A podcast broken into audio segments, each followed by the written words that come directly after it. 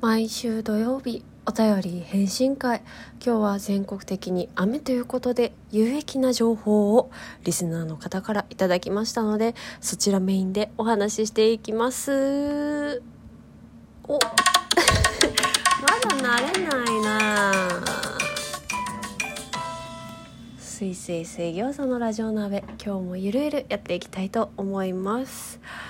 いや今日これ収録している2021年4月17日土曜日、えーと、全国的に雨ということで雨になるとね具合悪くなるんですよ。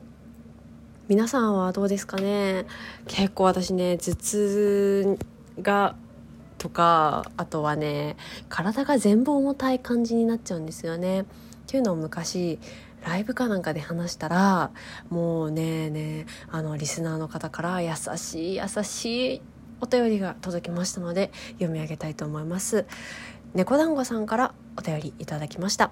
読み上げていきます。スイちゃんちょっとちょっと近所のおばさん風にえちょっと待ってね。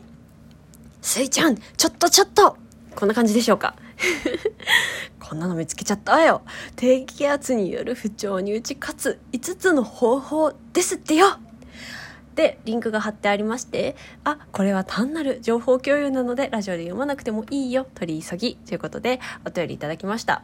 読み上げました。え、だって、ためになる情報だったら皆さんに共有した方が良くないですか？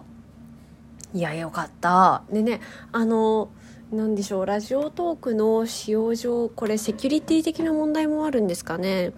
あのコメントから送られてきたリンクは有効にならないんですよね。お便りを送るで URL 貼っつけてくれてもお便りを読む時にねあの URL クリックできない仕様に今ラジオトークではなっておりますのでえっとね画像スクショして文字起こしの、えっと、ツールを使ってあのテキストをあのてえ？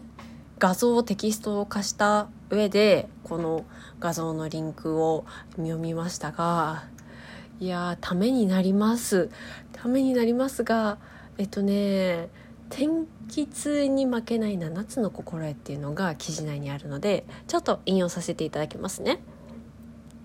夜の入浴で湯船に浸かる。就寝時間起床時間を一定に。朝起きたら10分間の日光浴。必ず朝食をとる。抗めまい薬は天気が崩れる前に。適度な運動を続ける。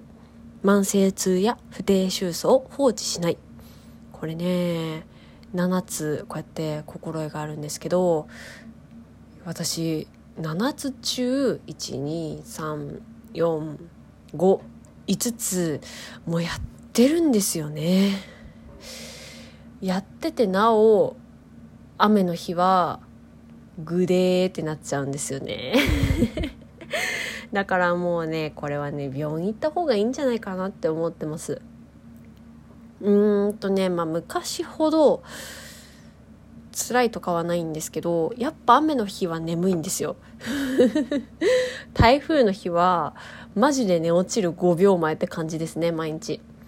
幸い台風の日とかはさほら会社や学校が休みになるじゃないですか。だから大手を振ってん？大手を振ってもう二度寝ができるのですが今日みたいにねあとあのもう一日中雨かつお休みの日って分かっているんだったらもうねお布団敷いてハイパーお昼寝タイムですよ。もうね予定が特にないのなら予定を入れずに雨の日はぐっすり寝る日っていう風に決めちゃう。あの昔の人もねあの成功うどくっつって四文字熟語にもあるじゃないですか。晴れの日は畑を耕し雨の日は家で本を読みってね。なんで雨の日はまああんまり動かずに家でゆっくりする。でもうね体が重いの分かってるからリングフィットとかもお休みする。でねえっ、ー、と毎晩私湯船に使ってんですよね40度ぐらいの。でね湯船にねラベンダーのアロマオイル垂らしてます。めっちゃ意識高くないですか？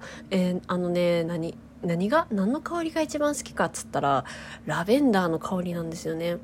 だから iHerb っていうあのサイトでね買ってでアロマオイル使ってんですけどいやもうねいいですよ。あと朝10分の日光浴って言うじゃないですか。私ね昔あのメンタルぶち壊しましてうつって言われてその時にねあの10分間朝日を浴びることでセロトニンが分泌されてですねあとは頭が起きてね規則正しい生活になりやすいよっていうことでうんとね例えば曇りの日とかでもあのお日様の光って明るくってどんくらい明るいかっていうとあのコンビニの店内よりも曇りの日の方が明るいって言われてんですね。わかります？この例えで。だからあの全然あ曇りだし意味ないかな？雨だし意味ないかなって思わずにとりあえずカーテン開ける。っていうのはやってますね。なんだけどやっぱもうね眠い時はね眠いよ。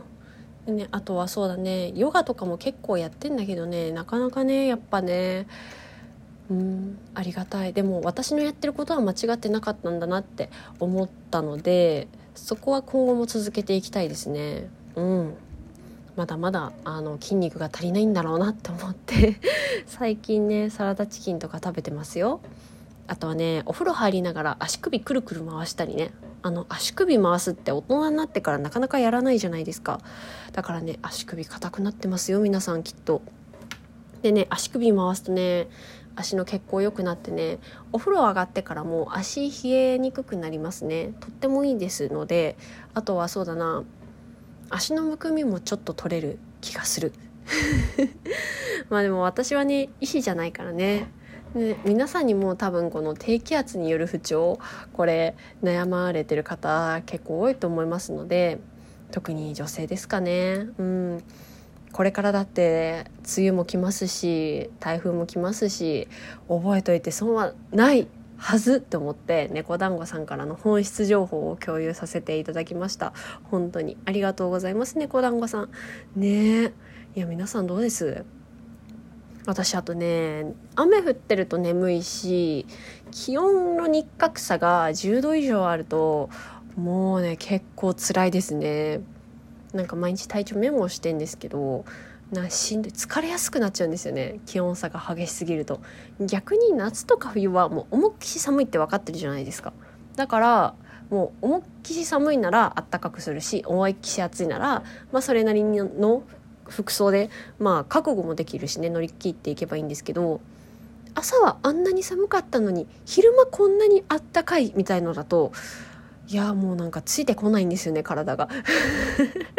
だからねほんとサウナとかも行きたいんですけど今このご時世じゃないですか。だからなかなか難しくてね。うん行きたいんですけどねサウナ。うん、なんかこう皆さんの健康法とかあればね教えていただきたいなって思います。ああとねこの記事であの耳のマッサージが紹介されててなるほどと思って。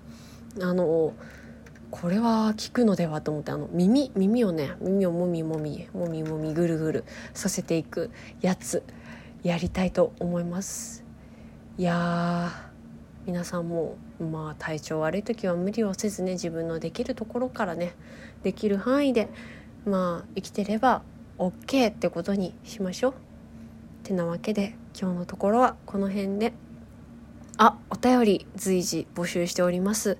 最近ねあのー、パタパタしててラジオの更新が全然できてないんですけれども今週はねちゃんとラジオ更新しようと思っておりますのであのーねごめんね先週は全く音沙汰がなくでも元気に生きております。昨日も眠くてあのラジオラジオライブしなかったけどうんちゃんと寝たので割と元気です。昼寝もしました今日は。割と元気です。